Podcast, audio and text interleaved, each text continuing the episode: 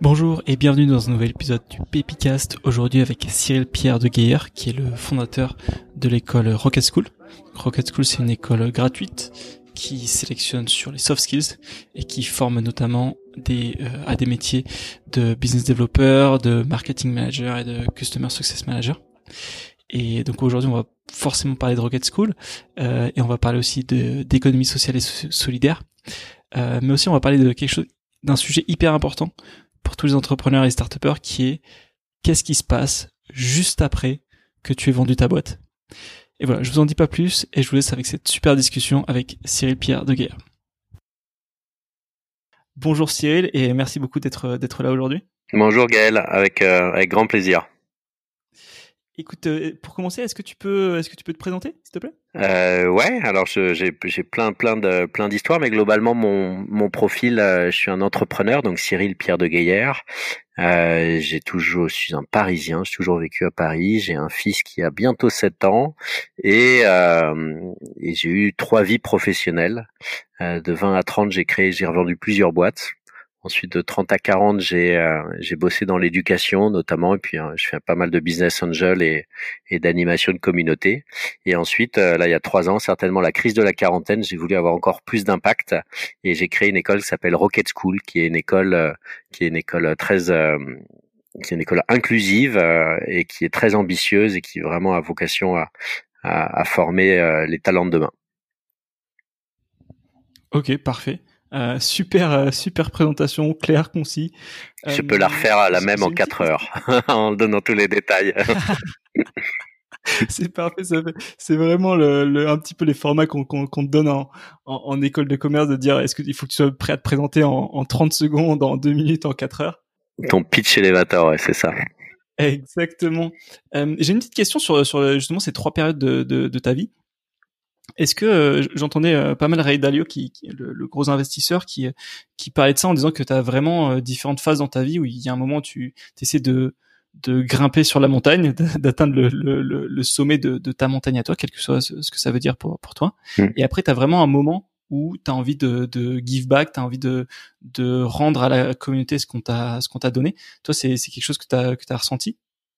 Bah, Je pense que c'est effectivement, je, je, le retrouve et et globalement, quand on regarde, quand on a, quand on a 18, 20 ans, 20, 25 ans, en tout début de carrière, globalement, on a envie d'aller vite, on a envie de, gagner un peu plus d'argent, on a envie euh, d'avoir un petit peu plus d'impact, mais, mais pas forcément euh, social ou sociétal. On a envie de, de, de, de, booster sa carrière.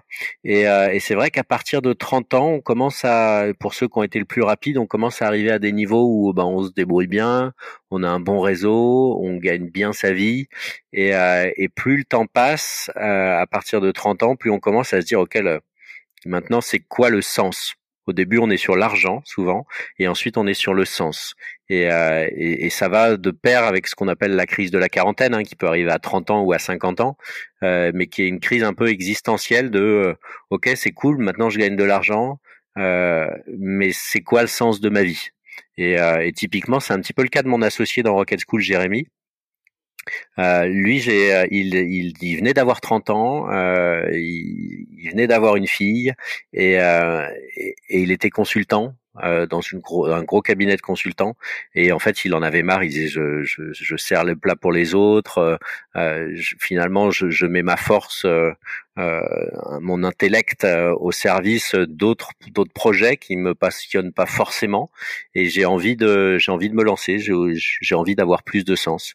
Et, et, et, et c'est vrai qu'il y a des étapes dans la vie et, euh, et, moi, clairement, c'est un petit peu ce que j'ai fait, c'est que de 20 à 30, j'ai créé, j'ai revendu plusieurs boîtes. Alors, j'étais déjà dans des sujets qui m'intéressaient énormément, dans la technique, dans la création de, de communautés open source et l'animation de communautés open source. J'ai écrit plusieurs bouquins, donc j'ai adoré ça. Et globalement, à 30 ans, euh, après avoir vendu ma dernière boîte, euh, ni moi ni mon associé on avait besoin de travailler, euh, puisqu'on avait on avait vendu la boîte plusieurs millions, alors pas 200 millions euh, où on passe à une vie complètement différente, mais on était à 3 millions 4, quelque chose comme ça à deux. Qu'on ne s'était pas dilué, globalement après impôt, il te reste un million. Autant dire que quand t'as 30 ans et un million sur ton compte en banque, bah, la vie, elle est, euh, c'est pas la même. Hein. Du coup, au début, en fait, je suis parti, je me suis dit, allez, hop, euh, rêve de l'entrepreneur, euh, achète-toi une île déserte, deviens, euh, tu fous plus rien, tu glandes. Donc, je suis parti en Argentine. Alors à l'époque, je faisais un peu de tango, donc je me suis dit, il fallait que je trouve un fil rouge. Donc je me suis dit l'Argentine, faire un peu de tango euh, et, me balader sur ce sujet. Et, euh, et c'était génial le premier mois. J'ai adoré passer d'un mode ultra actif à un mode contemplatif. Tu regardais les gens, tu regardais la vie, tu regardais les choses.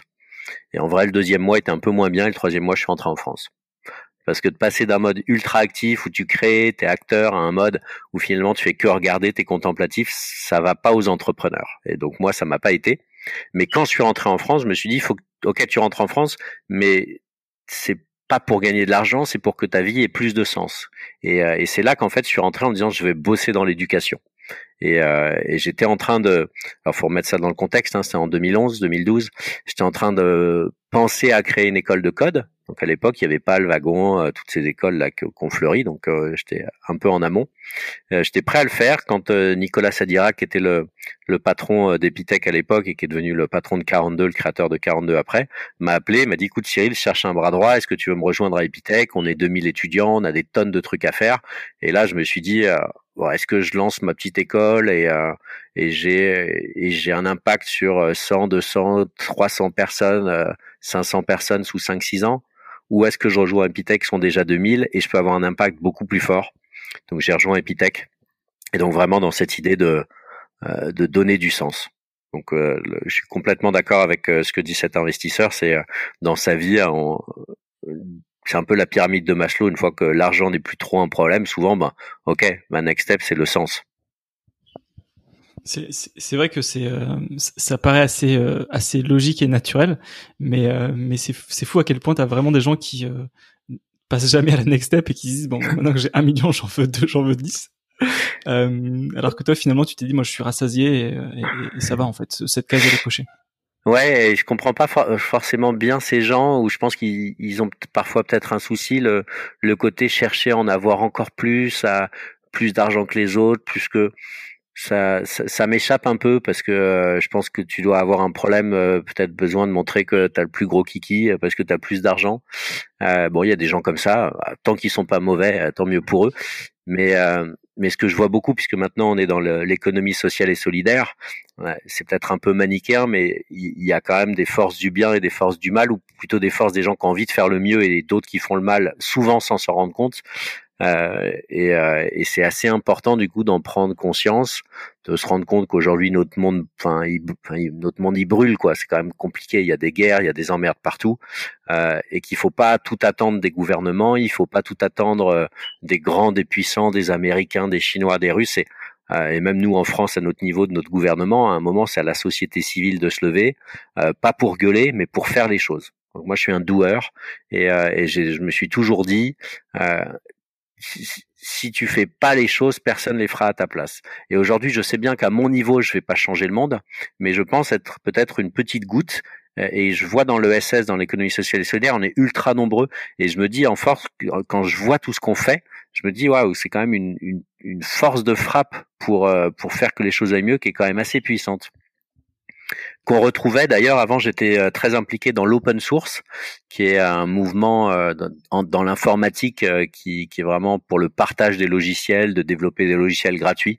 D'ailleurs tout internet est basé sur Linux sur des infrastructures qui sont issues de l'open source. Et, et, ce mouvement de de dons de, de dons de partage qu'on oppose généralement un petit peu aux outils Microsoft, Google et compagnie qui sont fermés euh, et qui ont pour vocation de gagner de l'argent. Euh, c'est un mouvement que, que je trouve très beau et très proche de, de tout ce qui est économie sociale et solidaire. Justement, j'ai une... Tu vois, je ne mentais pas quand je disais que j'aurais pu raconter ma vie en 7 heures, en 4 ou 7. Il y a tellement de trucs à dire. Pardon, excuse-moi, je t'ai coupé. Non, mais enfin, tout à fait. En plus, il y a des, tu vois là, de mon, mon cerveau en train d'exploser en me disant, il y a un milliard de tangentes laquelle je prends? Euh, mm. Mais il y a, y a, un vrai euh, sujet sur ce que tu as dit euh, que je trouve hyper important de, de souligner, c'est le côté où tu vois, il y a le, le, bien versus le mal, un peu comme dans les comme dans les dessins animés, mais ce qu'on voit pas, c'est que tout en tant que spectateur, mais en fait, si tu fais rien, euh, c'est un peu c'est un peu trop manichéen de dire si t'es pas avec moi t'es contre moi mais quelque part souvent le fait de rester à rien faire bah ça alimente le problème et, euh, et je sais que je, enfin c'est quelque chose qui revient souvent avec euh, le, mouvement qui est en ce moment de, Black Lives Matter et, ce genre de choses c'est le côté de dire bah ok peut-être que t'as rien fait de mal à l'encontre de telle ou telle frange de la population mais t'as quand même jamais levé le petit doigt pour aider qui que ce soit et euh, et ça, c'est un peu, je trouve qu'on vit justement une époque où euh, où les gens commencent de plus en plus à se mettre face à leurs responsabilités, même en tant qu'individu euh, personnellement. Alors il y a effectivement, on en parle de plus, on en parle beaucoup. Je sais pas si les gens agissent beaucoup plus. Euh, je, je, me souviens de quand on était en associatif, on, parlait des yaka faucons et qui était là, en fait le, pire ennemi des gens qui font, c'est les yaka faucons. Et on en voit beaucoup dans les associations ou, ou, même dans des dans, dans des entreprises où il y a des gens qui sont ultra motivés, qui se donnent à fond, et il y a des gens qu'on appelle les yaka. Yaka faucon, c'est yaka faire ça, faut qu'on fasse ça, mais qu'ils le font pas.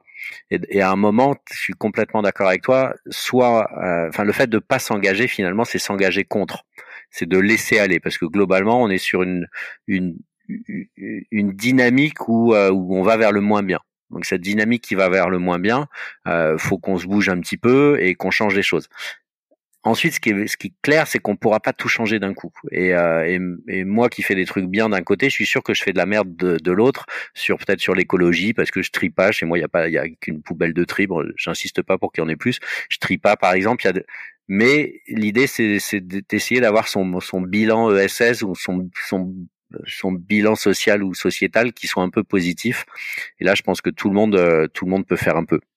Clairement. Je trouve que c'est et surtout que il y a le, un peu le cousin du Yaka Faucon qui est le le le le, mec qui va euh, regarder le la paille dans l'œil du voisin avant de regarder la poutre qu'il a dans le sien. Et, euh, et je me rappelle, il y avait cette, cette, cette, cette anecdote de, je crois que c'était Mère Teresa, euh, qui, euh, qui en gros était un peu critiquée parce qu'elle prenait l'argent de gens qui étaient parfois des mafieux ou des trafiquants, etc. Et, euh, elle disait mais moi je m'en fous qu'ils essayent de racheter leur, âme en faisant quelque chose. Vous qui êtes là à critiquer, qu'est-ce que vous avez fait en fait? Même s'ils ont fait plein de mauvaises choses, ben s'ils ont fait dix mauvaises choses et une bonne, bah ils ont quand même fait une bonne chose. Et, euh, et, on, est, enfin on est tous un peu là à parfois effectivement à dire Yaka Faucon et parfois aussi en plus à, critiquer en, disant ben tu as fait deux trois bonnes choses mais regarde tout ce que tu as fait de mal et, euh, et c'est vrai qu'il y a un peu ce, ce côté euh, euh critique qui est aussi euh, dommageable quand, quand, quand les gens sont, sont, sont un peu spectateurs. Ouais ouais bah je il y a, il y a un vrai potentiel euh, juste en ouvrant les yeux où il y a des trucs tout cons. Euh, on prend le métro quand on est à Paris, tu vois quelqu'un qui, qui a un cabas. Juste, en fait, moi je trouve que ça amène du sourire. C'est euh, alors là j'ai la chance de moins prendre le métro. Je fais des suis en vélo quasiment, mais quand je prenais le métro, quand je prends le métro et que je peux, je regarde souvent si je peux aider quelqu'un, une vieille, un, vieux monsieur, une vieille dame ou éventuellement une femme qui est pas trop costaud avec une énorme, une énorme valise. Et en vrai, c'est moi que ça rend heureux parce que euh, quand je descends le truc, ensuite quand elle me, la personne me dit merci et qu'elle me fait un sourire, en vrai moi ça me nourrit. Donc c'est quasiment égoïste d'être, euh, de faire le bien. Et là typiquement ce qu'on fait sur Rocket School, de permettre euh, à la fois à des gens de se réorienter qui étaient au chômage et de retrouver un job qui est super sympa dans une startup, un job de commercial, de growth hacker ou, de customer success. Et en, en vrai, on, on, on, les rend heureux et moi de, de, les rendre heureux ou de les aider à se relancer, ça me ça me ça me ça me nourrit en fait. J'ai même pas besoin qu'ils viennent. Enfin, on est très content quand ils viennent nous voir et qu'ils nous disent merci, ça a changé notre vie, etc. Mais à la limite, on n'en a même pas besoin. Juste le fait de de faire ce don euh, est un, plaisir en soi. Donc euh, j'invite tous les tes auditeurs euh, qui voudraient essayer à essayer. Juste ils voient hein, la personne elle te sourit, eh ben c'est cool quoi. Ça fait vachement plaisir. C'est vrai que c'est un des, trucs où on, croit que qu'on fait ça pour les autres, mais en fait c'est vrai que ça fait du bien à l'âme euh, pour pour chacun d'entre nous. Euh, et même comme tu dis, les gestes tout simples en fait de d'aider quelqu'un à, à, traverser ou porter son cabas, etc. C'est c'est hyper agréable. Et justement ça, ça m'amène à un point parce qu'il y a deux il y a deux, deux passages que je trouve hyper intéressants. C'est le, le côté, euh, euh une fois que tu as revendu, ta boîte, tu fais quoi? Tu crois que tu vas t'amuser à passer ta vie euh, à la plage? En fait, c'est pas si marrant que ça. Et, et le deuxième côté, c'est euh, que j'écoutais un, j'ai écouté un podcast en fait sur le bonheur. Et il y avait un épisode qui était sur les gens qui sont un petit peu des, des, héros du quotidien, et notamment les gens qui font des dons d'organes. Disait, en fait, ces gens-là qui font des, des, des, dons d'organes, bah, ils ont pas commencé à faire un don d'organes parce que c'est un truc assez énorme quand même. Euh, et il disait, bah, ils ont commencé petit en faisant un don du sang, ou, etc. Et puis petit à petit, tu passes à next step, next step comme avec une boîte en fait. Tu fais étape par étape. Et et c'est vrai que tu parlais de, tu faisais le parallèle avec l'open source où tu es un peu cette idée du partage et puis ce que, ce que tu fais maintenant. Et toi, justement, à quel moment est-ce que tu as commencé à vouloir, à vouloir te dire, euh, bah, je vais faire des choses qui sont pas juste pour moi, même si je suis encore en train d'essayer de gravir ma première montagne et de faire un maximum de, d'avoir un maximum de succès au sens euh, premier, de, au succès financier. Mais à quel moment est-ce que, est-ce que tout petit déjà, euh, ça t'intéressait ou est-ce que c'est venu progressivement? Est-ce qu'il y a quelque chose? Écoute, euh, je réfléchis en même temps que tu poses ta question. Euh, globalement, en fait, moi, j'ai commencé. Euh, je pense que c'était en c'était en cours. J'ai fait j'ai fait une école qui s'appelait Epita et je me suis découvert une passion pour l'informatique. Alors pas pour l'informatique technique, mais pour l'informatique vue comme le pinceau d'un peintre, c'est-à-dire comme un outil qui me permettait de créer. Et ça m'a permis de créer plein de choses. J'ai trouvé ça génial. Et en fait, au fil de l'eau, euh, j'ai bossé avec d'autres, j'ai donné quelques cours sur des sujets où j'étais bon, j'ai commencé à faire mes premiers programmes en open source et à, la part à les partager, alors des trucs tout con. Hein. Euh, et puis ensuite j'ai j'ai créé un site web qui s'appelait PHP Team, PHP France, où je faisais des tutoriels pour apprendre le langage. J'étais ultra fier, je regardais combien de personnes venaient. Ensuite, j'ai écrit un bouquin qui s'appelait PHP 5 avancé, qui a été réédité, euh, je dois faire dix fois, PHP 7 avancé maintenant. Et, euh, et, en fait, c'est venu un peu au fil de l'eau. Et ce qui est marrant, c'est que c'est venu de façon complètement naturelle. Quand j'étais petit, je suis pas certain que j'étais le, j'étais, euh, j'étais un peu sauvage. J'aimais pas tellement. Euh, j'ai toujours euh, et même maintenant, je suis un faux, je suis un faux, un faux tranquille en société. Moi, j'aime bien être tout seul chez moi. j'aime bien être dans mon coin. Et ensuite, bon, quand il faut être en société, je, je suis assez à l'aise. Mais mais mais oui, non, c'est venu, c'est venu assez naturellement, euh, sans vraiment que je m'en rende compte. Et ce qui est assez rigolo d'ailleurs, c'est que je m'en suis rendu compte en échangeant pendant plusieurs mois avec une thérapeute, enfin pas une thérapeute, un coach plutôt professionnel, euh, une coach. Et, euh, et, en fait, au bout de trois mois, j'ai mis le doigt sur le fait que euh, finalement, depuis toujours, j'étais dans une démarche de partage et, et un petit peu d'aide des autres et et euh, d'aide euh, d'aide globale. Donc c'était assez rigolo parce que c'était un truc qui était tellement mainstream, tellement énorme euh, que je m'en ai j'avais même jamais mis le doigt dessus. Tu vois, il m'a fallu cinq mois de, de, de coaching thérapeute, enfin c'est pas de la thérapeutie, mais de coaching professionnel pour me rendre compte que oui, j'ai toujours été toujours dans le partage et l'éducation. C'était assez marrant. Clairement. Et en plus, on dirait que c'est qu'à un moment, tu as trouvé quelque chose qui t'enthousiasmait tellement que tu t'es dit naturellement, bah, j'ai envie de partager cet enthousiasme euh, avec les autres, euh, que ce soit en face-to-face ou euh, par l'intermédiaire de, livres ou sur, ou sur Internet, en fait. Ouais. Et ça, c'est un des trucs qui est vraiment ultra important et, euh, et qui est notre premier pilier sur Rocket School. Donc, Rocket School, notre premier pilier, euh, c'est qu'on veut mettre la bonne personne au bon endroit. En fait, on veut que les gens soient heureux dans leur vie. Et pour être heureux dans ta vie, globalement, ça passe par notamment une chose, mais pas que, c'est d'être heureux dans ton job. Parce que on passe quand même 7 à 8 heures par jour dans son job, donc si on y va avec la boule au ventre et qu'on repart euh, en pleurant, autant dire que euh, ça va pas aider à avoir une belle vie. Et comment on fait pour être heureux dans son job? En fait, ça tient à deux choses. Déjà, être bon potentiellement. Et pour être bon, c'est lié à notre personnalité, à ce que nos amis américains appellent les soft skills, euh, tes traits de caractère. Euh, et, je te donne un exemple. Typiquement, si tu veux être commercial et que t'aimes pas aller vers les autres, c'est pas une bonne idée d'aller vers ce métier. Parce que commercial, faut que tu sois à l'aise pour échanger avec les gens. Et, euh, donc ça, ça repose d'abord sur tes traits de caractère, mais également sur tes valeurs. Donc, faut qu'à la fois tu puisses être bon dans le job, mais que ce soit en lien avec tes valeurs, avec ce que tu as envie de faire. Et là, un autre exemple, tu peux être super bon, super bien organisé, tu pourrais être un super bon comptable, mais peut-être que c'est pas tes valeurs, c'est peut-être pas tes aspirations. Et donc, le premier pilier de Rocket School, c'est que tous les étudiants qu'on recrute, en fait, on les recrute pas sur leur argent, puisque c'est pas eux qui payent, on les recrute, on ne recrute que ceux qui ont toutes les chances de réussir dans le job. Donc l'idée, c'est vraiment de pas mettre quelqu'un dans une voie de garage où il sera pas heureux, de prendre tous les gens qui ont toutes les chances d'être heureux. Et, euh, et, du coup, pour aller dans ton sens. Je pense que c'est quelque chose qui est vraiment super important et qui est une vraie chance que moi j'ai eu d'identifier euh, finalement sans conseiller d'orientation un petit peu par chance un métier euh, qui était à l'époque euh, informaticien codeur où je me suis éclaté mais si ça se trouve, j'ai eu de la chance, j'aurais pu trouver euh, tomber sur un autre métier où je me serais fait chier, où ma vie aurait été euh, peut-être beaucoup moins sympa, euh, beaucoup moins dynamique. Et, et, et là, ça, c'est, c'est vraiment quelque chose d'important et, je le conseille. Je sais pas le, selon le, les personnes qu'on a dans le, dans qui, qui nous écoutent, mais mais réfléchissez bien avant d'aller dans une voie, passez des tests de personnalité, creusez les sujets, et même passer les tests sur, sur Rocket School, vous, on vous donne accès gratuitement à des tests qui vont vous conseiller des métiers. Donc euh, c'est tellement critique de choisir la, le, le, le, la bonne voie, et c'est ce que tu disais tout à l'heure en me disant, euh, Gaël, j'hésite entre plein de pistes, euh, c'est super dur de choisir. Donc l'idée d'être guidé un petit peu, ou en tout cas de fermer des portes grâce à sa personnalité, ça te permet d'avoir euh, plutôt que 10 milliards de choix, euh, allez, 5000, ce qui reste pas mal. Mais euh, mais oui, et vraiment le, trouver le, le bon endroit, c'est tellement critique pour avoir une bonne vie. Il faut pas hésiter à un moment à se dire, écoute, mon job, il me fait chier, j'en peux plus. Ok, bah pose-toi les bonnes questions. Est-ce que tu as envie de vivre encore 40 ans dans ce job parce qu'on vit de plus, enfin on va bosser de plus en plus, ou est-ce que tu dis, ok, euh, j'ai 30 ans, je me suis rendu compte que je me suis fourvoyé. D'accord, je gagne bien ma vie. Si je reprends, bah, je vais gagner moins bien, mais en même temps, il vaut peut-être mieux faire un pas en arrière pour être heureux et peut-être faire trois pas en avant après, quoi. Clairement. Je trouve c'est quelque chose que qu'on a souvent peur de faire, de dire ah je perds du temps là maintenant ou alors j'ai trop investi là-dedans, il faut que je rentabilise.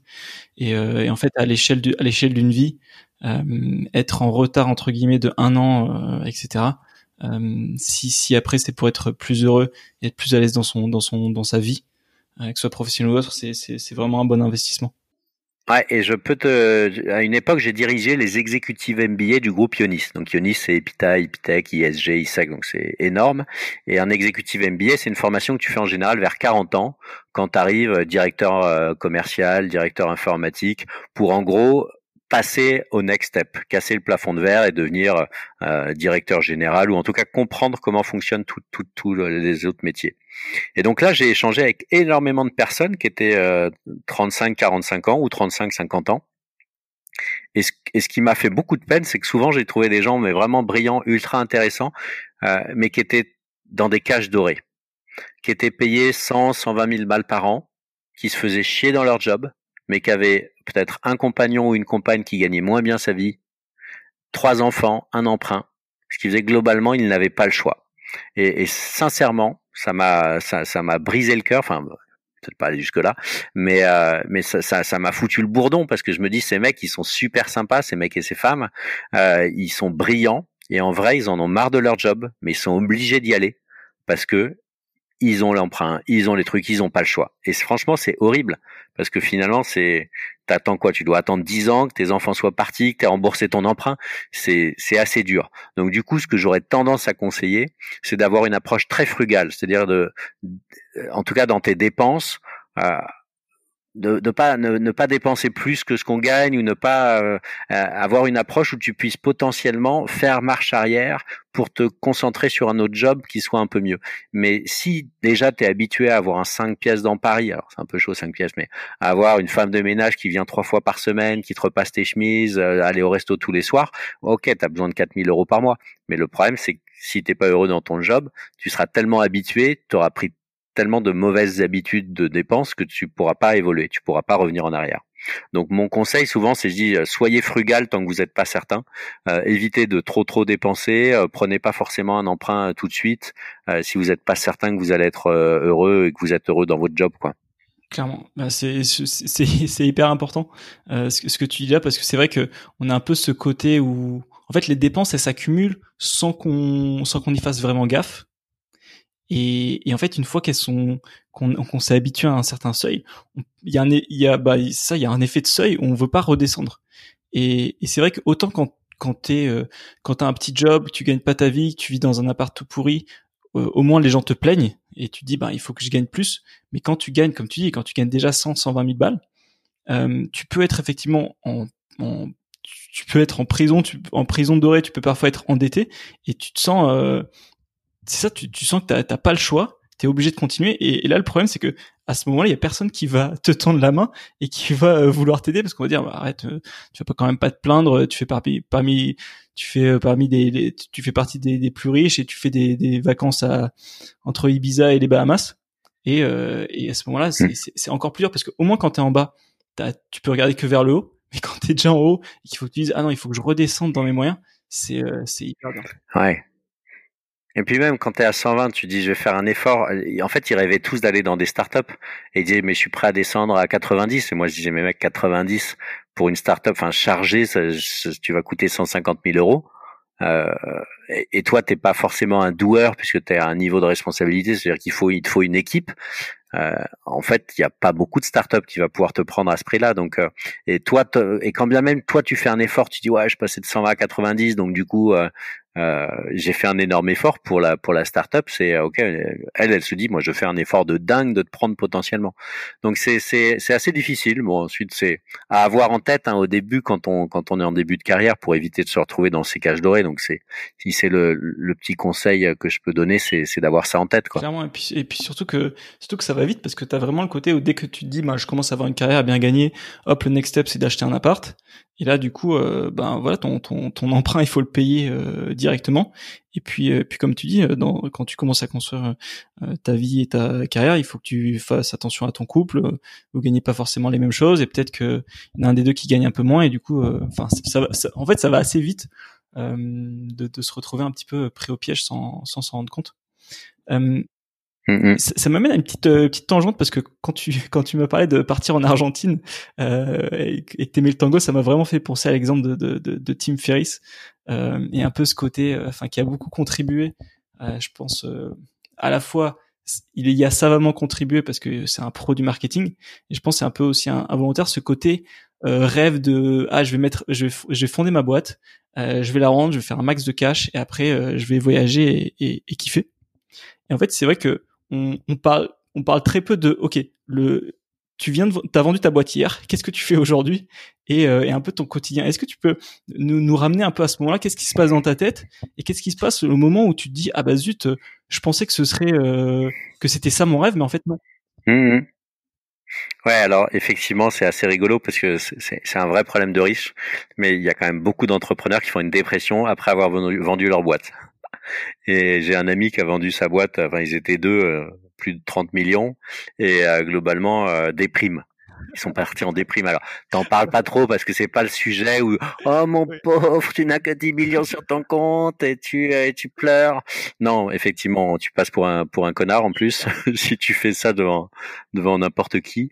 Mais euh, mais en fait, moi, alors la chance qu'on a eue, c'est qu'on a vendu une boîte non plus. C'était pas des dizaines de millions ou des, des centaines de millions.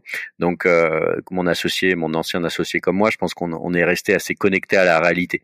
Tu vois, quand tu as un million sur ton compte en banque, tu peux effectivement t'arrêter de bosser, mais il faudra vivre un peu chichement, enfin chichement, correctement, mais c'est pas non plus le, c'est pas non plus Byzance si tu veux payer des études à tes gamins et, et vivre correctement. Avec un million, t'as un appart dans Paris, donc faut relativiser. Mais ceci étant dit, ce qui est vraiment très étrange, c'est de passer d'un mode déjà où, où tu bosses non-stop à un mode où t'as plus rien.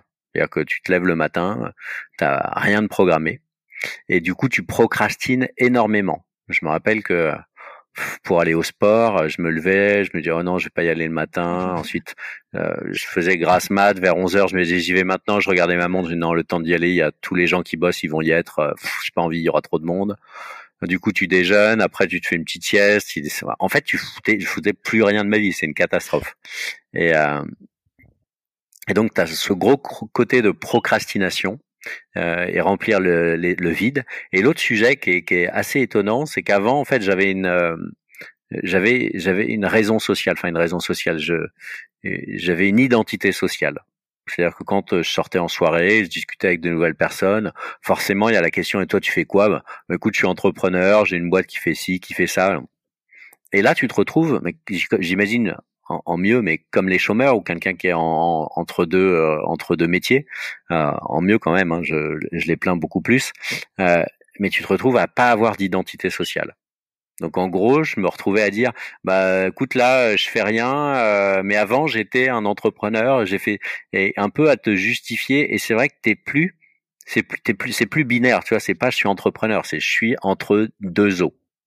Et du coup, ça crée, je trouve, un malaise, mais à la fois pour toi, parce que tu tu sais plus vraiment quitter, t'as plus ta raison d'être qui était d'entreprendre, d'aider, de former, bah tu l'as plus.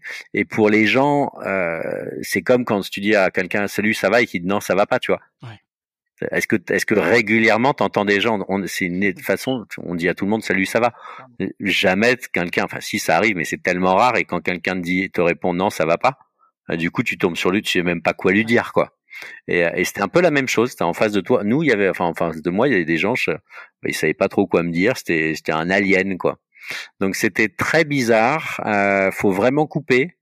Euh, quand je parle de cet ami là qui avait fait une déprime là en ayant très très bien gagné sa vie, euh, il est resté un temps en, France et c'était marrant. Je me rappelle, il, il me disait ouais regarde là, je donne des missions de conseil et tout, il me paye 2000 euros par mois, et enfin par jour pardon, euh, et ce qui est beaucoup hein. Et je lui disais mais euh, alors je vais pas dire son prénom, mais on va dire Christophe à la place.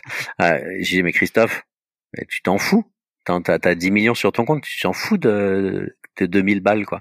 Et en fait, c'est parce qu'il avait encore ce besoin de d'exister en tant que, que mec brillant professionnellement parlant. Alors qu'en vrai, il, il était brillant, il l'est, mais on, on on a du mal à se situer. Là, ce qui est cool, c'est que ce Christophe entre guillemets, euh, il s'est pris un vrai break. Il est parti pendant euh, six mois euh, faire le tour du monde. Bon là, il est revenu avec le Covid, il va repartir, mais euh, mais il a fait un vrai break. Et je pense que c'est ultra important à un moment de couper. Moi, c'est ce que j'avais fait en partant en Argentine. J'étais resté un petit peu en France.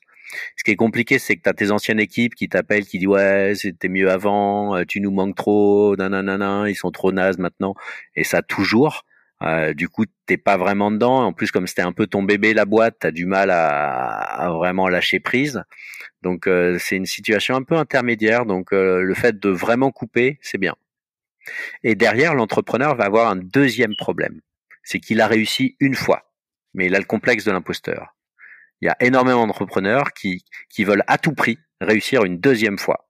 T'as Jean-Baptiste Rudel qui avait créé Criteo qu'il a revendu. Alors là, il est revenu au board, mais typiquement, euh, Jean-Baptiste, il a essayé de créer une boîte de covoiturage dynamique. J'ai oublié le nom Ride, non pas Ride, j'ai oublié le nom, mais et en fait, en mode, tu sais, moi, Gilbert Udel, j'ai déjà cartonné, bah je vais le refaire. Et ça n'a pas marché. Et du coup, il est, il a revendu euh, les assets euh, à Blablacar et, et les, avec le package, les équipes, etc. Et il est retourné sur Criteo mais il y en a plein des entrepreneurs en fait qui il y a quand même une part de chance qui est assez forte. Il y a du boulot euh, il y a de l'opérationnel mais il y a une part de chance. C'était le bon moment c'était ci c'était ça. Et c'est pas juste parce qu'on a réussi une fois qu'on va forcément réussir après. Mais tous les entrepreneurs ont un peu ce complexe de l'imposteur enfin tous j'ai l'impression euh, une fois qu'ils ont réussi une fois de se dire non, mais il faut que je que je prouve que je suis capable de le refaire. Et quand tu regardes euh, des gens qui ont ultra bien réussi, comme Jean-Baptiste Rudel, comme euh, Fred Mazzella de Blablacar euh, ou, ou d'autres, derrière, c'est c'est quoi là ils, ils ont pas forcément tout de suite ils essayent de se relancer, ça marche pas forcément. En tout cas, ils cherchent et c'est c'est c'est pas du tout évident. Bon, maintenant, je préfère largement ça à plein d'autres situations, mais euh, c'est jamais encore une fois manichéen. Hein. C'est pas, euh, c'est pas forcément que du bonheur. C'est, euh, c'est des épreuves. Il y a largement pire, encore une fois, mais mais c'est c'est c'est pas évident à, à appréhender. Clairement. Et je pense, enfin, c'est pour ça que je voulais te poser la question parce que t'as vraiment un peu le côté comme dans Disney, c'est le moment où Yves Curieux eurent beaucoup d'enfants.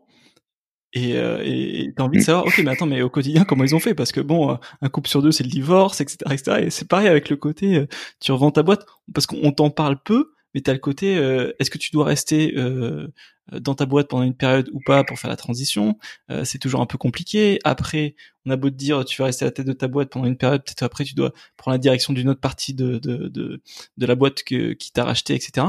Et, et c'est vrai que c'est toujours enfin, c'est des choses où on en parle peu parce que l'objectif, c'est euh, c'est la revente et de, de et d'avoir fait une belle exit quoi.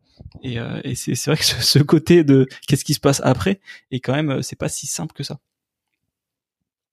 Alors il y a effectivement quand tu vends une boîte, il y a ce qu'on appelle une phase d'earn-out. Euh, L'idée c'est euh, c'est de faire que les fondateurs accompagnent un petit peu le, le passage de témoins. Et ça, ça fonctionne sur un modèle euh, euh, où globalement tu vas avoir 50%, euh, si tu vends la boîte 10 millions, tu as 50% le jour de la signature, et ensuite tu vas avoir 20% en fin d'année sur des objectifs que tu as définis ensemble et 30% sur l'année d'après. L'objectif étant de, de, de faire en sorte que les fondateurs ne se barrent pas du jour au lendemain donc euh, et accompagne un petit peu la un petit peu la boîte. T'as certaines de temps en temps t'as et, et, et comment ça joue, c'est qu'en fait tu définis des objectifs, tu définis des objectifs qui vont jouer sur la valorisation. Typiquement, tu dis, bah, cette année, on a fait 10 millions d'euros de chiffre d'affaires, l'année prochaine, on va faire 15, et l'année d'après, on va faire 50, ce qui fait que la valorisation de ta boîte, elle est beaucoup plus élevée. Sauf que si tu n'atteins pas tes objectifs, tu vas t'asseoir sur 20 ou 30%, voire 50% euh, de cette marge. Donc, c'est pour ça qu'il faut bien réfléchir à ça quand tu, euh, quand tu fais tes, tes prévisions, parce que tu risques de t'asseoir sur une petite partie.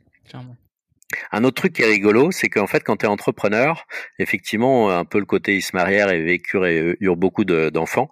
Ce que j'ai souvent trouvé intéressant, euh, c'est que les associés s'embrouillent, même quand ça marche. Oui.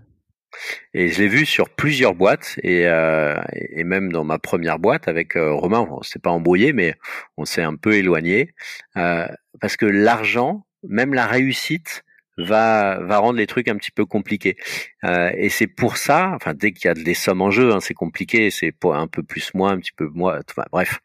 Et, et c'est pour ça que souvent je conseille aux gens qui veulent créer une boîte, je leur dis attention, ne mettez pas, ne mettez pas comme associé quelqu'un qui est de votre premier cercle d'amis, parce que autant la famille, ça restera toujours la famille, même si c'est compliqué. Je conseille pas forcément non plus, mais autant euh, enfin pour moi, l'amitié est plus importante que le business. Et quelqu'un qui est dans votre cercle proche, que vous mettez avec qui vous créez une boîte, vu le pourcentage de chances qu'on s'embrouille à un moment, je me dis, est-ce que ça vaut vraiment le coup de m'embrouiller avec un de mes meilleurs potes euh, juste pour potentiellement monter une boîte? Donc faites faut vraiment faire très attention quand on crée une boîte euh, à ses associés et éviter au maximum d'être avec euh, des amis proches parce qu'il y a ce risque de les perdre. C'est vrai que c'est vrai que c'est un, un, bon point que tu relèves là parce que tu as, vraiment ce côté où, où tu peux à tout moment t'embrouiller parce que ça marche pas, parce que c'est dur et parce que ça réussit. Et c'est vrai que c'est vrai. Mais même parce que ça m'a réussi, ça on s'y attend un peu moins, mais même parce que ça réussit. on est, zut, on a trop réussi et du coup on s'est embrouillé. C'est assez marrant à dire. Mais il y a, il y a plein, de, y a, et typiquement quand tu choisis ton associé, il faut que ce soit quelqu'un qui soit très complémentaire. Si tu fais les mêmes choses, ça va être compliqué. Et, euh, et un truc que j'aime bien avec Jérémy, mon associé sur Rocket School, c'est que euh, assez vite, on s'est réparti les, les, territoires et moi j'avais pris une partie de communication, de stratégie et, il m'a dit écoute sur la com, moi vraiment j'ai aucun ego là-dessus, je m'en fous. Si c'est que toi qui es visible tout le temps, mais très bien. Et en fait, je trouve ça intéressant parce que c'est un autre sujet qui peut porter un petit peu à préjudice à, à des associés. C'est qu'à un moment, quand t'es petit, il faut qu'il y en ait que un des deux dont on parle. Parce qu'aujourd'hui, je vois sur Rocket, on parlerait de Cyril Pierre de Guerre, de Jérémy Diavet, d'Emmanuel Abitbol, de Muriel. Le message, il serait, euh, enfin, on est déjà, c'est difficile d'exister avec une personne, donc si tu divises par 5, t'es plus rien. Donc, donc l'idée, c'est d'en choisir un qui est assez à l'aise avec ça, qui aime bien ça, et, euh, et derrière qu'on pousse tout sur lui. Mais ça, si dans l'équipe, tu as d'autres personnes qui ont, des, enfin, qui ont un ego ou qui ont besoin de le nourrir, ça peut être ultra compliqué. Tu vois, si Jérémy me disait non, euh, il, il pourrait me dire, putain, je suis jaloux, j'en ai marre, on parle que de toi, moi j'ai envie qu'on parle aussi de moi, etc. Et ce serait très chiant à gérer. Parce que je serais obligé de lui dire, mais non, il faut pas, c'est mieux pour... Et dès le début, il m'a dit, écoute, parfait, prends la com, moi j'ai pas d'ego là-dessus, je suis très content, moi on parle de moi, mieux ce sera. Et ça fait partie des sujets aussi qui peuvent faire qu'on s'embrouille parce que quand ta boîte elle commence à être visible, que tu es invité sur les plateaux télé, qu'on parle de toi partout, alors c'est pas encore notre cas même si on, a un petit peu de visibilité, euh, bah du coup ça peut exacerber des tensions de euh, et moi et moi et moi. C'est vrai que ça, je trouve que c'est un vrai sujet parce que c'est un c'est un sujet multiple déjà parce que de plus en plus il y a ce côté personal branding dans l'entrepreneuriat Mmh. qui est un qui, qui, qui que je trouve qui existait moins avant où en fait euh, je trouve qu'avant les entrepreneurs devenaient stars un peu au moment où tu faisais une, grosse exit. Euh, t'étais en mode ça y est t'étais t'étais successful. Mais en fait maintenant dès le début de la startup il faut exposer un peu personnifier la boîte avec euh, le dirigeant ou mmh. un des dirigeants. Et tu vois comme tu en parlais euh, au début t'as des gens qui sont plus ou moins introvertis ou extravertis. Et et t'es plus ou moins à l'aise avec le fait de d'utiliser ta propre image comme argument marketing et ça, c'est pareil, c'est quelque chose où enfin parce qu'une fois que tu as commencé à le faire, tu peux difficilement revenir en arrière, etc., etc. Et c'est vrai que il y a le côté où tu peux euh, avoir des, des des différends avec tes associés, mais même toi au début, tu peux dire au début j'étais euh, j'avais envie de le faire, mais au bout d'un moment, bah en fait c'est dur quoi. La, visibilité qu'on peut avoir? Euh, bah, bah c'est c'est super difficile de, de, rendre une boîte visible en fait aujourd'hui euh, et du coup, tu es obligé effectivement de la personnaliser à fond. Donc aujourd'hui, moi, Rocket School, je suis partout, j'ai mes casquettes, on a on a un branding NASA, on a des étoiles. J'ai jamais été un fan de de ça par défaut, mais aujourd'hui, du coup, on, s'est mis à fond dessus et je trouve ça assez rigolo. Et, euh, et globalement, c'était un conseil qu'on nous a donné au début, euh, une fois qu'on avait identifié le nom Rocket School. On nous a dit si tu veux être visible, il faut que tu le personnalises, enfin que tu ben, enfin que ce soit joué à fond. Donc, faut que les mecs, quand ils arrivent, ils disent ah oui, c'est les mecs qui sont fans de fusées, qui sont fans de NASA, qui sont fans de trucs. Et du coup, on a surjoué, enfin, on a vraiment joué ça à l'extrême pour être très visible sur le sujet. Et c'est vrai que du coup, ça marche, euh, ça marche plutôt pas mal. Et pour la petite anecdote, pourquoi Rocket School? En fait, euh, dans les startups, il y a un fonds historiquement un, des premiers qui s'appelle Rocket Internet et qui était un fonds qui était dédié à l'hyperaccélération des startups. En fait, il prenait une idée qu'il trouvait géniale et il l'a passée dans un funnel d'accélération où il voyait les meilleurs, euh, les meilleurs marketeurs, euh, les meilleurs en SEO, les meilleurs en design, et pour à la fin avoir rapidement un product market fit, quelque chose qui marche et qui soit scalable.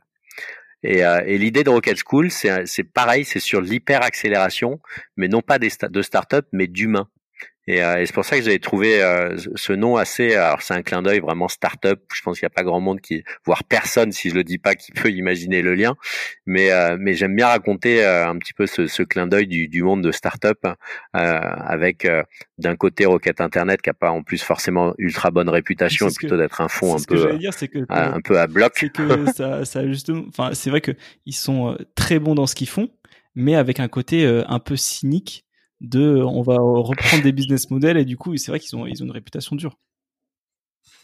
Tout à fait. Ils font beaucoup de copycat. Ils prennent un, sujet, ils voient que ça marche euh, dans un pays et ils le lancent ailleurs. Ils l'avaient fait avec Blablacar d'ailleurs. Je crois que c'était eux. Mais euh, mais donc voilà. Tout à l'heure on parlait des forces du bien et des forces du mal. Du coup on va se dire que le Rocket, euh, il y a un côté un peu va essayer de rattraper l'autre. Clairement. Euh, bah justement, on a on a fait des petites allusions à, à Rocket et à Rocket School et du coup j'aimerais qu'on qu'on en parle un peu plus directement. Juste avant, en, introduction, je trouve que tu as dit quelque chose qui était hyper hyper intéressant, euh, le fait que ben tu euh, passes beaucoup de temps au travail, donc euh, c'est important d'être heureux au travail, donc au bon endroit. Et avant d'être heureux, il y a ce côté où il faut que tu, avant d'être heureux dans ton job, il ben, faut que tu sois un peu bon dans ton job. Euh, parce que c'est vrai que c'est quelque chose où on parle beaucoup du bonheur au travail. Euh, et je, je, sais plus ce qu'il disait mais il disait bah oui, mais enfin, tu, tu peux difficilement être heureux au travail si tu es mauvais dans ce que tu fais. Euh, et du mmh. coup, est-ce que tu peux nous parler de, comment tu as, créé Rocket et comment est-ce que tu fais ton process de sélection? Parce que je trouve que justement c'est hyper intéressant pour une école, la façon dont, vous sélectionnez les profils. Ouais. Alors déjà la chance qu'on a, c'est que les étudiants payent pas. Donc on n'est pas obligé d'accepter tout le monde, comme c'est le cas dans la majorité des écoles privées, où finalement bah, l'étudiant il vient, il va filer 6000 balles pendant 5 ans, ça fait 30 000 euros. Bah viens, écoute, c'est pas grave, on te laisse ta chance. En gros, on va l'expliquer comme ça. Donc, à moins que tu sois vraiment catastrophique, euh, la grande majorité des écoles va accepte tout le monde. Modulo, les HEC, enfin les, grandes écoles, euh, le top 10, où ils vont faire une vraie sélection. Euh, sinon, le reste, c'est dans le privé, c'est plutôt j'accepte tout le monde. pourquoi pas? Euh, et donc la chance qu'on a sur Rocket School, c'est qu'en fait on, mobilise des financements externes. Donc du coup l'école elle est gratuite pour les étudiants. elle est financée, elle est pas gratuite, elle, a quand même un coût, mais elle est financée. Ce qui fait que nous, on peut choisir nos étudiants. Et, et, du coup, on leur fait passer des tests de personnalité, on leur fait passer des tests euh, téléphoniques, on échange avec eux pour vraiment être certain que la personne elle va réussir. Et je te donne notre process de sélection. Donc du coup, on, a un batch tous les trois mois, donc on a une rentrée tous les trois mois. Et, euh, pour chaque rentrée, on a en moyenne 1000 candidats. Il y a 1000 personnes qui viennent sur le site de Rocket School et qui, sur le formulaire, mettent je veux faire Rocket School, je veux être business developer. Je veux faire Rocket School, je veux être growth hacker, faire du digital marketing. Sur ces 1000 candidats, à tous, on leur envoie un mail plus deux relances qui va dire euh, bonjour Gaël, j'ai vu que tu avais euh, euh, opté ou en tout cas tu t'étais positionné sur le, le cursus growth hacking. voilà, je t'ai ouvert un test de personnalité pendant 48 heures, tu peux as 48 heures pour le passer et ensuite on va te dire si tu as la personnalité pour réussir. Ce mail plus deux relances, on te relance deux jours après, on te relance quatre jours après. Sur les 1000 personnes, à ton avis, combien passent le test? Hmm, je dirais déjà j'aime bien parce qu'il y a le côté un peu commercial où tu as besoin de, de mettre des deadlines. Donc déjà ça c'est Ouais, ça c'est parce que sinon on s'est aperçu qu'ils disaient je le ferai dans 15 jours et ils le feront jamais. Donc on, leur met des petits taquets. Clairement. mais je dirais 20%, 40%. On en a 400 seulement qui le passent. Mais en fait ce, ce que ça veut dire c'est que tu as 600 personnes 600 personnes qui sont venues sur le site, qui ont perdu du temps à le regarder, qui ont mis leur nom, leur prénom, leur adresse email, qui ont postulé et qui n'ont même pas cliqué sur le lien je passe le test. Et juste moi ça je ne comprends pas. Mais à la limite, tant mieux. Tant mieux pour moi parce que ces 600 là qu'ils aillent faire leur vie ailleurs. J'en ai rien à faire. En fait, le modèle de Rocket School, c'est on a envie d'aider les gens qui ont envie de s'en sortir. Celui qui a pas envie de s'en sortir, eh ben, qui reste dans sa merde. S'il est bien, tant mieux. Mais par contre, ce que je refuse, enfin, ce qu'on refuse à Rocket School, c'est quelqu'un qui est dans une situation un peu merdique, enfin, pas forcément merdique, mais quelqu'un qui a envie de changer de vie, qui a envie de s'en sortir, et qui est en train de tendre la main pour que quelqu'un l'aide. Là, là, je, je ne supporterai pas qu'on soit pas là. Donc, et donc, c'est ces gens-là qu'on cible, ceux qui ont envie de s'en sortir. Donc, globalement, sur les 1000, t'en as 400 qui passent le test. Aujourd'hui, on a trois métiers, mais euh, en prenant l'exemple du premier métier, commercial, euh, globalement, ce test va, noter de 1 à 10 une trentaine de traits de caractère, de traits de personnalité. Et pour le commercial, on va chercher des gens qui aiment bien aller vers les autres, dont le trait de personnalité aime aller vers les autres, et plutôt entre 6 et 10. On va chercher des gens qui sont persévérants, quelqu'un à qui tu dis bah non excusez-moi votre produit m'intéresse pas qui va pas dire ah bah non tant pis excusez-moi de vous avoir dérangé. Il va dire ah bon? Pourquoi? Il, va poser des questions il va creuser. Et des gens qui aiment bien dépasser leurs objectifs parce qu'un commercial quand tu lui dis écoute tu dois me faire euh, un million d'euros de chiffre d'affaires euh, l'idée c'est qu'il vise un million cinq pour se faire une prime et gagner euh, 50 000 euros de plus quoi.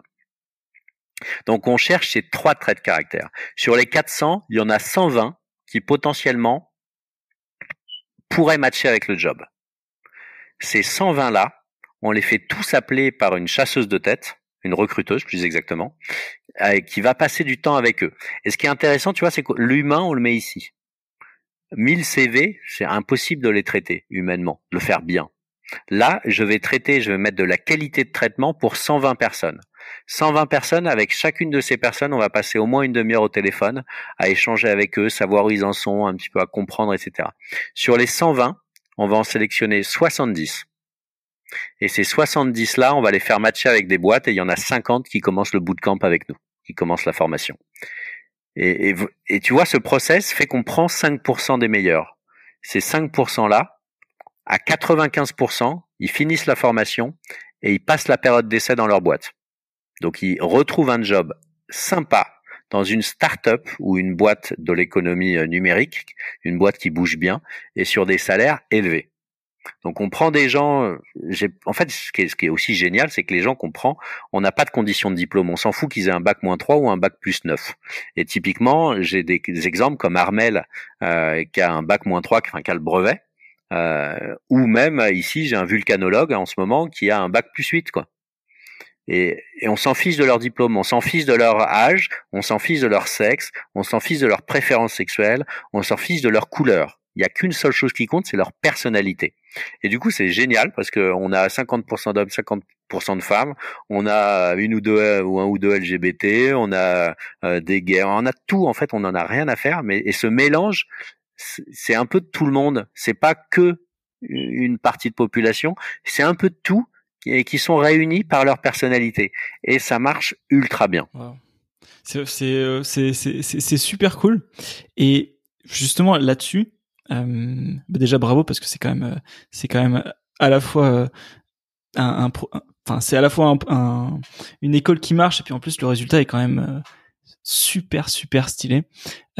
et mais ça me pose quand même une super grosse question qui est comment est-ce que tu l'amorces cette machine? Parce que elle a l'air, tu vois, le côté process quantitatif d'abord, puis qualitatif, test de personnalité, on a des profils hyper divers, on a des partenariats avec des entreprises qui vont payer l'école, etc. Tout ça, je me dis, ok, il y a un cercle vertueux. Mais comment est-ce que tu as amorcé la pompe au début? Sur la première promo, comment est-ce que tu as trouvé euh, bah, la chasseuse de tête Comment tu l'as trouvé euh, Les premières entreprises qui t'ont fait confiance pour embaucher alors que tu n'avais pas de promo et les premiers étudiants. Comment est-ce que tu Parce qu'il y a mille personnes qui postulent, mais j'imagine que au début, il faut, amorcer la pompe pour avoir ce, pipeline de, de candidats. Ouais, bah au début on fait un peu de growth hacking. Euh, alors déjà il y a un, un, afflux, un, apport financier qu'il faut mettre. Donc moi j'ai dû mettre, je crois 100 ou 150 ou 200 000 euros. Enfin, j'ai mis en, en, place le fonds de roulement, donc qui a permis de payer euh, les salaires, les locaux jusqu'à ce qu'on on ait les premiers euh, revenus financiers. Ensuite, tu pratiques pas mal le fake it until, you do it. Hein. Tu, tu pipotes tant que tu as pas. Et, euh, et les premières promos qu'on a recrutées, on leur a dit, bah à la fin, il y a un bac plus 3 officiel, un bac plus 5 officiel. On les avait pas encore. Mais je savais qu'on pouvait les avoir et qu'on allait faire des partenariats avec des écoles. Mais je me souviens très bien de mon associé Jérémy, quand il avait les gens au téléphone, les candidats, il avait des trémolos dans la voix quand il parlait du, du bachelor. Et oui, on a un bac plus 3 ou un bachelor. Et, et, et, en fait, quand tu, moi, je savais que c'était vrai qu'on allait l'avoir. Donc, du coup, quand j'avais les gens au téléphone, il n'y avait pas une once de doute. Mais Jérémy, c'était sa première boîte, il savait pas encore, et, euh, et c'était assez drôle, du coup, cette, euh, ce sujet. Derrière, on est allé voir des entreprises. Les entreprises, bon, la chance que j'ai, c'est que j'ai plein d'amis qui sont euh, patrons de start-up, donc du coup, c'est beaucoup plus facile d'aller les voir. Euh, ce qui a été compliqué, c'était de, c'était les candidats, parce qu'en fait, on, nous, on fait une vraie guerre de talent. Tu vois, on prend les 5% des meilleurs. Euh, en vrai, on se posait une question là le week-end dernier dans l'équipe. On se dit est-ce qu'on est populaire et ou élitiste? On est populaire parce qu'on accepte tout le monde, mais on est élitiste parce que globalement on, va former et on prend que des gens qui ont toutes les chances de réussir. Donc euh, donc il nous fallait beaucoup de candidats et il fallait les bons candidats les rassurer. Sauf qu'on n'avait pas de locaux, donc on était dans les locaux d'une autre de mes boîtes. On avait mis le totem à l'entrée et quand les gens rentraient, on dit oui oui l'école est en travaux actuellement, euh, c'est un peu plus loin. Donc c'était c'était c'était un peu pipeau, mais euh, mais euh, l'un dans l'autre, on a réussi. La, la difficulté, c'était l'offre et la demande, euh, tout en même temps, faire en sorte d'avoir les financements de Pôle Emploi, faire venir des gens. Un des trucs qu'on faisait, c'est qu'on mettait des annonces sur Indeed. On disait, c'était pas, on, on, disait Blablacar recherche recherche des bizdev des business développeurs et, on envoyait un lien vers euh, vers notre site. Et du coup on avait plein de candidats euh, on cherche on mettait Blablacar recherche des business développeurs en alternance. C'était pas Blablacar c'était une autre boîte un peu connue j'ai oublié je me rappelle plus. Mais en gros une boîte un peu sexy qui recherche des business en alternance. Donc il y avait plein de monde qui postulait et nous ensuite on les rappelait en, leur disant bah écoutez voilà j'ai eu votre candidature euh, c'est nous qui bossons avec euh, c'est pas Blablacar mais on va dire Blablacar euh, pour le recrutement euh, l'idée c'est de faire ça avec l'école Rocket School nanana est-ce que c'est bon pour vous? Et du coup, on avait plein de monde qui postulait. En vrai, on les envoyait pas chez Blablacar, on les envoyait dans d'autres boîtes, mais des boîtes moins connues. Mais c'était pas mal de fake it until you do it, euh, un peu de débrouillardise, parfois un peu border, mais au final l'important c'est qu'on était tellement persuadés qu'on allait rendre service aux gens et qu'on allait euh, leur permettre de se relancer dans leur carrière, euh, qu'on était à l'aise avec ça. Et aujourd'hui quand on le voit, tous ceux de la première promo là qui ont été diplômés, ça fait ça doit faire en novembre dernier, donc ça commence à faire un petit moment. les mecs ils sont tous ravis parce qu'ils sont tous dans des jobs qui sont bien payés, ils ont tous eu des offres de CDI euh, et ils sont tous dans une école qui, qui, qui, a un petit peu de visibilité et qui est reconnue. Donc euh, au final, c'était des, des petites euh, des petits arrangements avec la réalité, mais euh, mais qui avaient pour but non pas d'arnaquer les gens, mais de les aider pour de vrai. Et il y a, y, a, y a une vidéo que j'aime bien de d'un gars qui s'appelle euh, Michael Aguiar, qui est un peu le, le monsieur monsieur vente. Euh, et, euh, et en fait, il, il, il fait un, un, speech, enfin, il est sur scène et il, il demande, il dit est-ce que quelqu'un dans la salle aura un billet de 10 euros? Et euh, et t'as as, quelqu'un qui monte et il a une boîte et il lui dit écoutez, je vais dans cette boîte il a mis 20 euros. Et en fait, il lui dit je vous vends cette boîte 10 euros. Et, et, toi, tu regardes la boîte, tu dis non, c'est quoi, c'est quoi ce truc pourri? Et en fait, Michael Aguerre est tellement sûr de lui, il dit je vous assure que cette boîte va changer, enfin, ça va peut-être pas changer votre vie, mais que vous serez heureux d'avoir acheté cette boîte. Et du coup, tu te mets dans ce modèle où où tu es tellement persuadé que tu vas faire les choses bien que t'as pas de mal à convaincre les, gens et à les pousser à signer, à aller vers le truc, parce que parce que ça ça ça va leur changer la vie. Donc quelques petits arrangements avec la réalité, mais avec un objectif euh, positif. C'est vrai que ce que tu dis, c'est quelque chose que j'ai que j'ai retrouvé chez euh, chez pas mal d'entrepreneurs, c'est ce côté où tu es persuadé quand tu es capitaine du navire, tu es persuadé que ça va marcher, que ça va passer. Tu sais pas forcément comment parfois, mais tu dis ça va passer. Et c'est vrai que c'est quelque chose que tu que, que tu que tu vois ou comme tu dis quand c'est ta première boîte euh, tu tu serres un peu plus les fesses et tu te dis vraiment c'est euh, c'est je, suis pas sûr mais mais t'as vraiment ça chez chez chez, chez pas mal de d'entrepreneurs ou ce côté où, même quand euh, le lendemain les huissiers vont venir pour saisir la boîte jusqu'à minuit euh, le, le, mec y croit et, et, souvent ça, ça passe juste par pure quelque part détermination de de de, de créer ce, cette cette détermination en fait. Et euh, Ouais, il faut effectivement, tu vois ça. Le, le un, un, des, euh, on me demandait les, les, les qualités d'entrepreneur, mais c'est la, la, résilience. La, enfin, faut vraiment y croire jusqu'au bout. Faut jamais rien lâcher. Et j'ai vu pas mal de, de projets d'entrepreneurs pivoter genre au, dernier moment en mode on va bientôt mourir et, et finalement en, un mois réussir à trouver un autre product market fit et, et en ayant bossé non-stop avec toutes les équipes et puis repartir sur un projet où ça marche.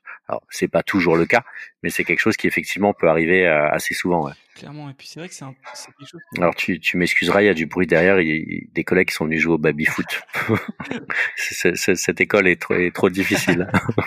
je, vois, je vois que la vie est dure, mais euh, mais oui, c'est vrai que sur ce que tu dis, euh, il y, a, y a un vrai truc parce que pareil, j'ai des potes qui avaient qui, qui avaient qui avaient lancé un projet et sur leur droit au chômage et euh, ça a justement commencé à marcher alors qu'il leur restait plus qu'un mois de droit au chômage, etc. T'as un peu ce côté où parfois t'as des projets qui justement décollent au moment où c'est la deadline. En fait, t'as un peu ce côté où tu dois pousser un peu jusqu'au dernier retranchement, euh, presque euh, de l'extérieur, où tu te poses la question, mais attends, mais si cette deadline avait été six mois avant, est-ce que ça aurait été, est-ce que le pivot aurait été fait six mois avant et ça aurait décollé six mois avant? Parce que t'as un peu ce côté d'énergie de la dernière chose. Euh... Bah, ça, je le vois beaucoup, euh, et, ça me fait euh, dans l'éducation, on le voit beaucoup. C'est globalement, si je te donne, un, je donne à mes étudiants d'HEC comme à mes étudiants de, Rocket School, si je leur donne un devoir à faire, globalement, ils vont le faire deux semaines avant. Donc globalement, quand tu sais ça, tu fais en sorte de, de filer des, des devoirs tous les toutes les deux semaines ou, ou si tu veux vraiment les, les motiver, parce que l'humain est fait. Euh, la majorité des humains euh, bossent au dernier moment. Et, et, et, du coup, faut en tenir compte, quoi. Et c'est vrai que pour euh, un entrepreneur, bah, à un moment tu te retrouves euh, face au mur, bah, et bah faut se sortir les doigts du cul, faut y aller à 3000%, faut vraiment tout tester, les trucs de la dernière chance. Je te donne un exemple. Euh, là, le Covid, juste on, on, a une promotion qui devait commencer trois jours après le confinement. Et du coup, on s'est dit on peut plus le faire. Et on a tout passé en remote. En une semaine, on a passé des des cours qui étaient que en présentiel, en remote, à distance. Et ce sujet, ça faisait un an où on se disait, il faudrait qu'on crée une, euh, il faudrait qu'on crée une version Rocket School à distance, mais on n'avait jamais eu le temps. Et là, en une semaine, on a créé le modèle. Juste. Euh, ah. Ouais, donc au moment, ça a coupé au moment où tu disais que justement, tu te posais la question depuis longtemps de, de, de passer un, potentiellement passer en remote? Ouais, c'est ça. Et en fait, euh, on a eu le Covid et pas dans le Covid. Du coup, ce qu'on a fait, c'est que en une semaine, on a réussi à tout passer en distanciel.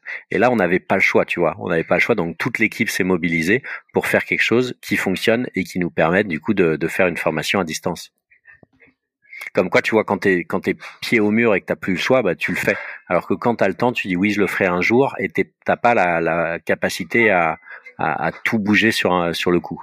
Clairement, c'est un peu euh, c'est toujours c'est la puissance de la de la deadline de toujours te, te motiver qu'elle soit réelle ou enfin qu'elle soit interne ou externe. Ça, ça ça te pousse toujours à faire les choses.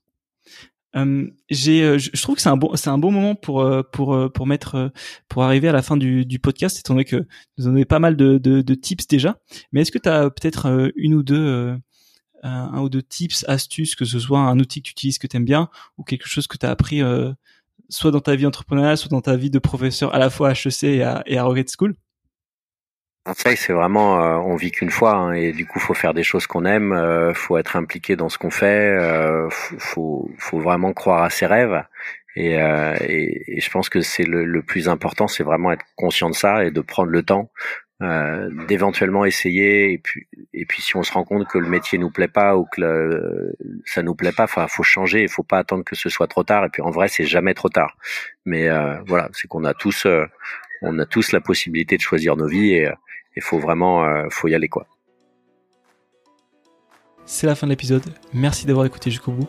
Tous les liens sont dans la description de l'épisode et si ça vous a plu vous pouvez m'aider ça prend moins de 10 secondes en vous abonnant au Pépicast sur votre application de podcast, en me mettant une note 5 étoiles s'il vous plaît et un commentaire sur Apple Podcast ou iTunes et en parlant du Pépicast autour de vous.